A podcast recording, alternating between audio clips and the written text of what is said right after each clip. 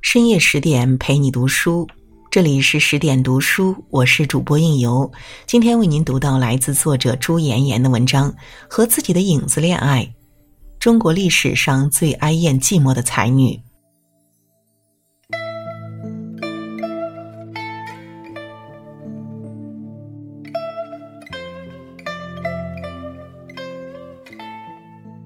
作为一名才女加美人儿。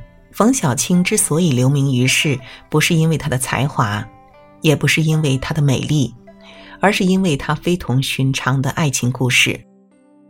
她爱上了自己的影子，并和影子谈起了恋爱。四百多年来，她的遭遇让无数人同情唏嘘，但是我想她不会在意，因为寂寞如她，需要的不是怜悯，而是懂得。公元一五九五年是明万历二十三年，冯小青出生于江苏扬州一个官宦人家。因父亲早逝，小青与母亲相依为命。小青传记载，冯妈妈做过女塾师，也就是女家庭教师。小青从小跟随母亲游历江南闺门，精舍诸艺，妙解音律。十岁那年春天，他们在江边遇到了一位化缘的老师太。小青听了一遍《心经》，就完完整整的背了出来。师太郑重其事的将他打量了一番，对他母亲说：“姑娘早会福薄，不如舍与贫尼做徒弟吧。”冯母对女儿爱如珍宝，哪里肯依？师太又说：“如果舍不得，千万不要让他读书识字，那样啊，差不多还能有三十年的阳寿。”这是些什么疯话？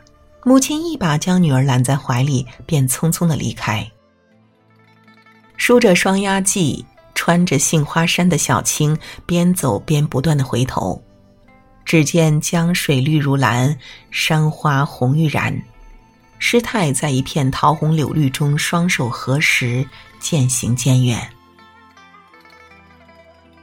色不异空，空不异色。色即是空，空即是色。他并不明白那些佛经是什么意思，只是恍惚间觉得此情此景似曾相识，好像是在梦里。很久很久以前，他就做过一个梦，梦中他折了一朵花，花瓣片片飘落流水中，花落尽了，他的一生也结束了。他懵懵懂懂。谁知将来花落谁家呢？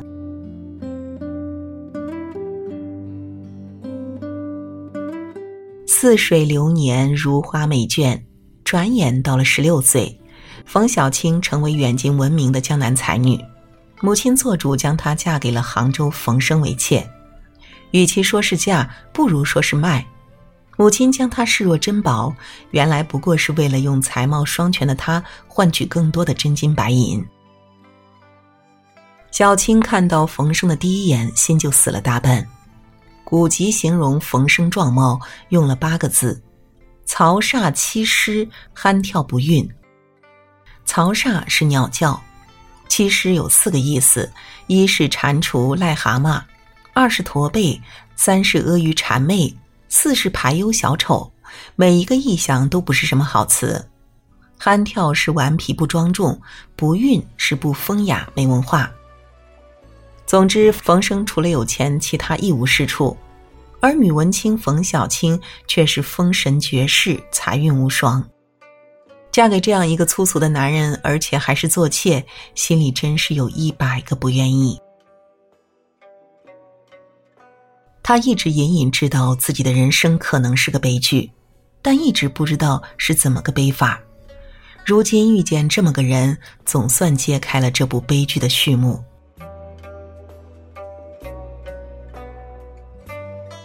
成亲之后，随夫到杭州生活。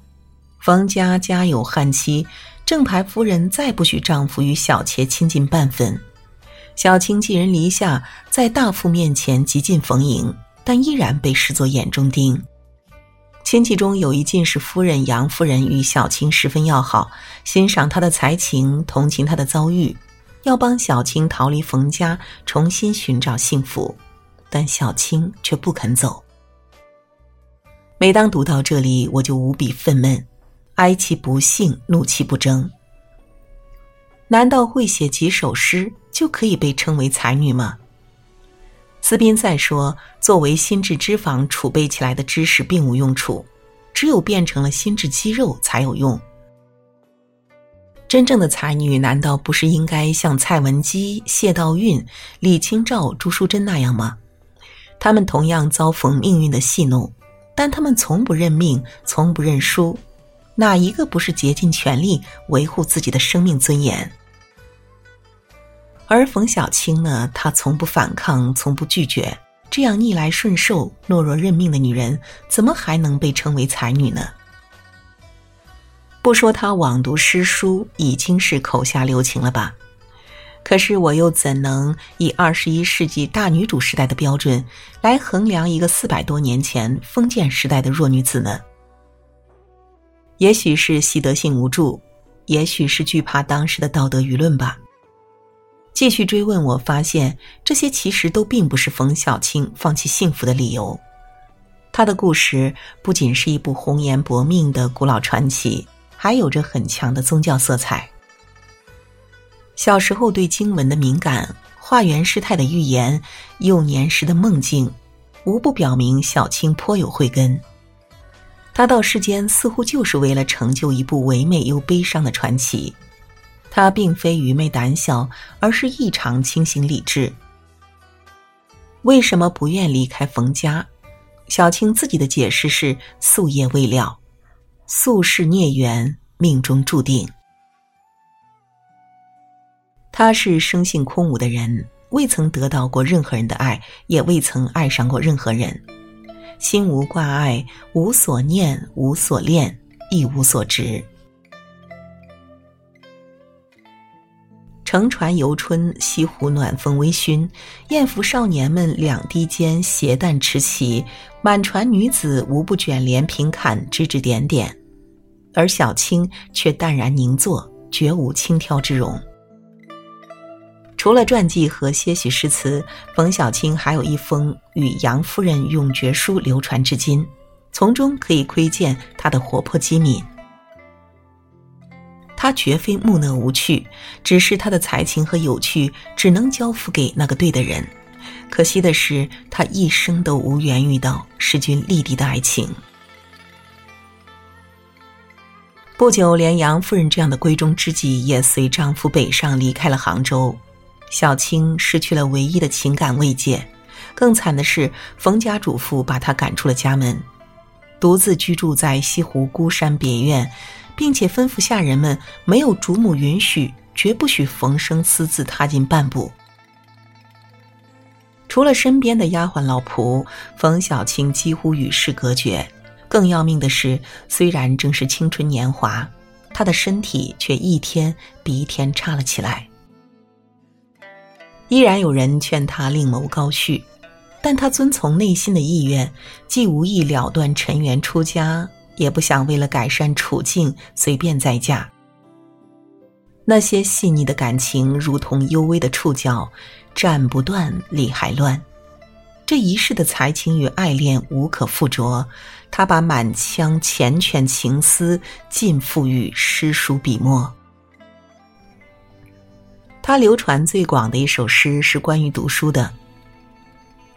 冷雨幽窗不可听，挑灯闲看《牡丹亭》。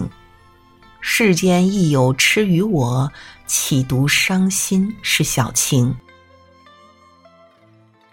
《牡丹亭》里后花园中孤单寂寞的杜丽娘，历经生生死死，有情人终成眷属；而西子湖畔的冯小青，至死也未遇到一个懂她的情郎。她的美丽让她加倍怜惜自己。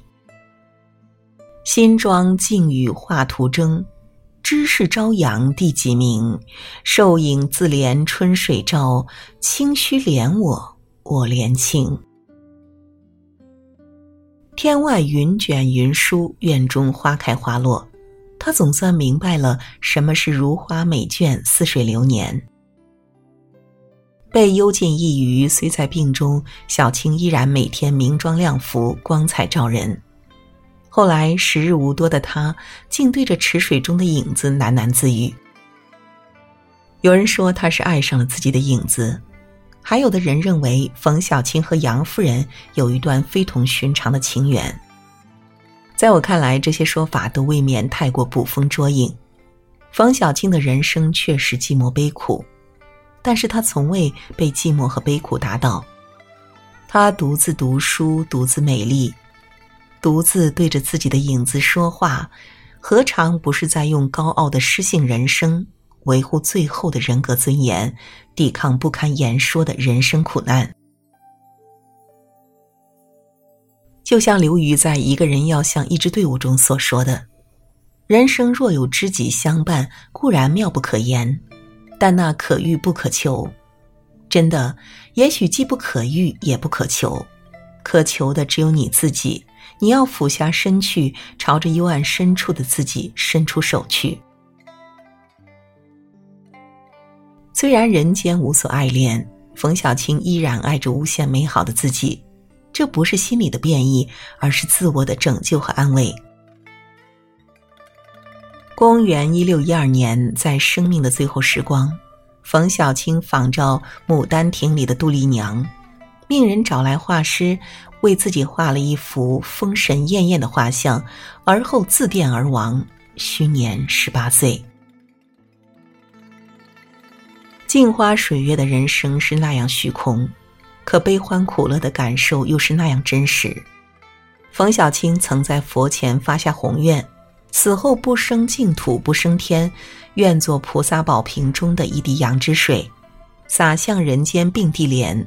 让世间有情人皆能成双成对，心中有这般大爱，想必小青已无幽怨。